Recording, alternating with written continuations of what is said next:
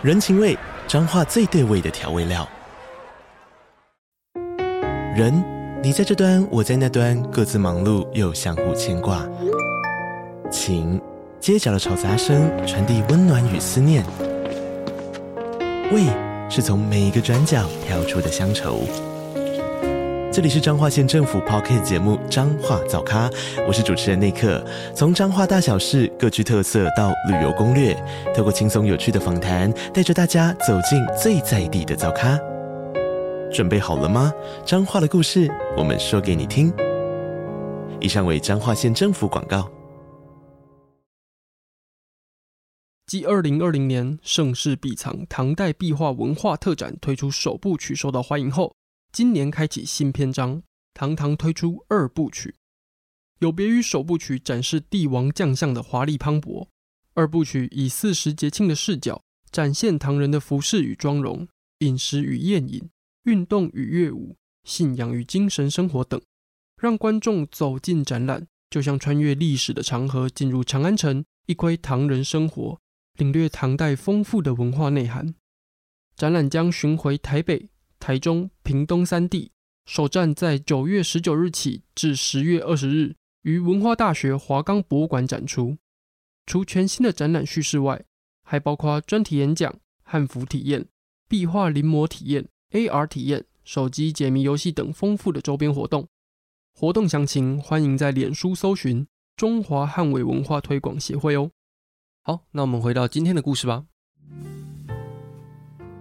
吃起司配红酒呢，是一种蛮经典，也是一种蛮常见的吃法。但你有想过，如果直接把起司泡在酒里面，那这样的起司吃起来应该会更赞吧？我们这一次呢，要介绍的就是这一款很特别的起司，叫做酒醉起司 （Drunken Cheese）。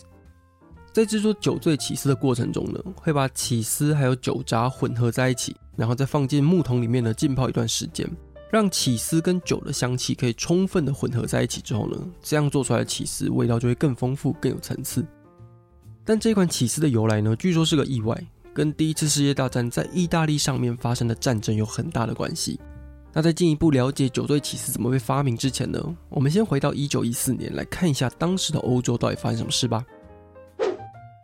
一九一四年的时候，第一次世界大战爆发。那在一战爆发的初期呢，主要是由英国、法国还有俄罗斯组成的协约国对抗德国还有奥匈帝国组成的同盟国。意大利在最一开始的时候是并没有加入战争的，但其实意大利在理论上呢，应该要帮助德国还有奥匈帝国，因为在一八八二年的时候呢，意大利在当时为了殖民地的问题跟法国吵架，那意大利为了要抢到殖民地呢，就决定要拉拢德国一起对抗法国。所以，意大利呢就和德国，还有德国的好朋友奥匈帝国三个国家呢签署了一份协议，要组成三国同盟。三国同盟互相答应对方，如果有任何一个国家被其他国家攻击的话呢，就要出兵协助。但是，意大利的人民呢其实不是很认同三国同盟，因为他们不喜欢德国的好朋友奥匈帝国。奥匈帝国曾经干涉意大利的统一运动，那不让人家统一就算了，奥匈帝国甚至还占领了两块意大利人认为本来就是属于意大利的土地。而这两块土地就是现在意大利东北方的特伦蒂诺还有迪利亚斯特地区。那再加上二十世纪初期呢，意大利和法国的关系也没有像当时在抢夺殖民地的时候那么紧绷。所以当一战爆发的时候呢，意大利就利用三国同盟条约里面的一些漏洞来宣布中立。协约国自从一战爆发之后呢，就一直想要拉拢意大利。英法两国呢就决定从意大利还有奥匈帝国之间的土地争议下手。英国和法国答应意大利，如果意大利加入了协约国，而协约国打赢战争的话呢，那意大利就可以从奥匈帝国手中抢回那两块东北方的土地。这个诱因对意大利来说实在有点赞，所以意大利就决定背叛德国还有奥匈帝国，加入了协约国的阵营。意大利在一九一五年四月二十六号的时候呢，跟协约国签下了伦敦条约，那也正式加入了第一次世界大战。意大利加入第一次世界大战之后呢，主要的战场就是意大利北边的伊松佐河。这一条河呢，是意大利与奥匈帝国两个国家领土附近的交界线。那意大利就在这一条河上面对奥匈帝国发动了十二次的伊松佐河战役。在意大利加入协约国之后的一个月呢，第一场伊松佐河战役就爆发了。意大利第一步想要抢下奥匈帝国的格里奇亚，但是早在意大利发动战争之前，奥匈帝国就已经在伊松佐河的附近呢修筑防御工程。那再加上伊松佐河的两侧都是崎岖的山地，所以即便意大利在当时呢已经兵分三路，试图要切断格里奇亚的补给路线，而且要强攻格里奇亚的阵地，奥匈帝国呢还是靠着这些崎岖险要的山地地形呢死守格里奇亚，拖住一波又一波意大利的进攻，那让意大利的军队士气大伤。当时，意大利的总司令卡多纳呢，从一九一五年六月到一九一六年的三月呢，总共对奥匈帝国发动了五次的伊松佐河战役。这五场战役呢，让意大利损失了大量的部队跟武器，但结果就只有推进奥匈帝国领土内部一点点而已。又过了两个月，到了一九一六年的五月的时候呢，意大利战场不但没有显著的进展，甚至还在某几场会战里面呢，被奥匈帝国反打回来。所以意大利这时候就急着向协约国求救。那同样是协约国的俄国呢，就在六月的时候向奥匈帝国的东部进攻，这就逼迫奥匈帝国要把部分的军队调离伊松佐河，派到东部去对抗俄国。那意大利这时候才能稍微喘口气。到了一九一六年八月，意大利总司令卡多纳决定要趁着奥匈帝国把军队撤离伊松佐河的时候，对格里奇亚地区发动一波大型的反攻计划。在八月十六号的时候，意大利终于在第六次的伊松佐河战争中，把打了一年多的格里奇亚打下来了。但这一场战争呢，几乎可以说是意大利在十二次的伊松佐河战役里面唯一一场比较成功的胜利。直到一九一六年的冬天来临之前，意大利又对奥匈帝国发动了七、八、九，总共三次的伊松佐河战役。但这几场战争呢，没有造成什么实际上很显著的进展。双方的战线没有推进太多，那直到冬天来了之后呢，双方就稍微暂缓自己的攻击。到了一九一七年的夏天，意大利又重新开始攻打伊松佐河。意大利分别在五月还有八月的时候发动了第十次还有第十一次的伊松佐河战役。虽然这两次的战役打完之后呢，意大利又抢下一些关键的战略位置，但这两场战争也让意大利损失了将近三十万的军队。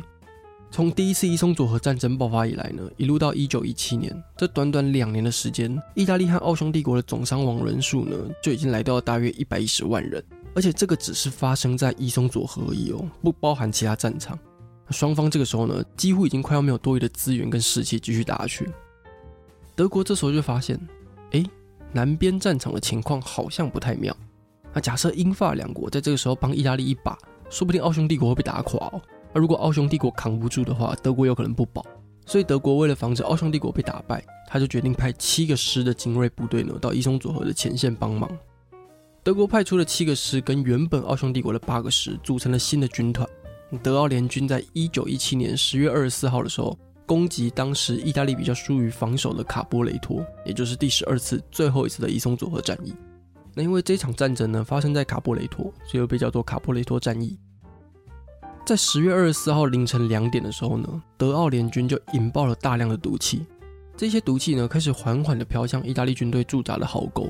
当时意大利的军队呢，他们的防毒面具几乎是挡不住这些毒气的，所以毒气来的时候没有办法，就只好往后撤退。他到了凌晨六点的时候呢，德奥联军总共有两千两百门左右的火炮，他开始炮击意大利的军队。大量的炮弹呢，就像雨一样打在意大利人的营地或者是撤退的方向。不到一天的时间呢，德奥联军就已经击溃了意大利，那逼得意大利呢撤离伊松佐河，然后还要再往南撤到更远的地方。卡波雷托呢，基本上已经彻底沦陷。撤退的意大利军队呢，就一路撤到了伊松佐河南边大约一百一十公里左右的皮亚维河，那在那边重新集结整顿，加设防御工程。英法两国一看意大利在一瞬间被打到溃不成军，就紧急调派了十一个师前往意大利支援。而德奥联军为了进一步要把战场推进意大利的内陆，就一不小心把整个战线拉得太长。但是后勤补给这时候又出现问题，没有办法及时的支援前线，那就让前线进攻的压力变得越来越弱。所以德奥联军攻势变弱，那再加上英国和法国的支援，意大利才勉强守下这一波猛烈的攻击。卡波雷托战役呢，就在一九一七年的冬天来临之后呢，就结束了。德奥联军在卡波雷托战役中呢，只用了大约十六个师左右的军队，就打赢了意大利五十五个师，而且还把之前在战争中输掉的领土全部抢回来。